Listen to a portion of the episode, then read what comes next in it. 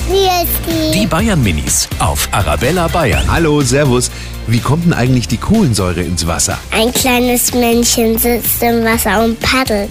Und dann kommt das Blubber ins Wasser. Es gibt so eine Maschine, da kann man eine Flasche reindrehen. Man drückt dann auf den Knopf und dann sprudelt alles. Oder man füllt es mit einem Schlauch rein. Dann kommt der Blubberbladen raus.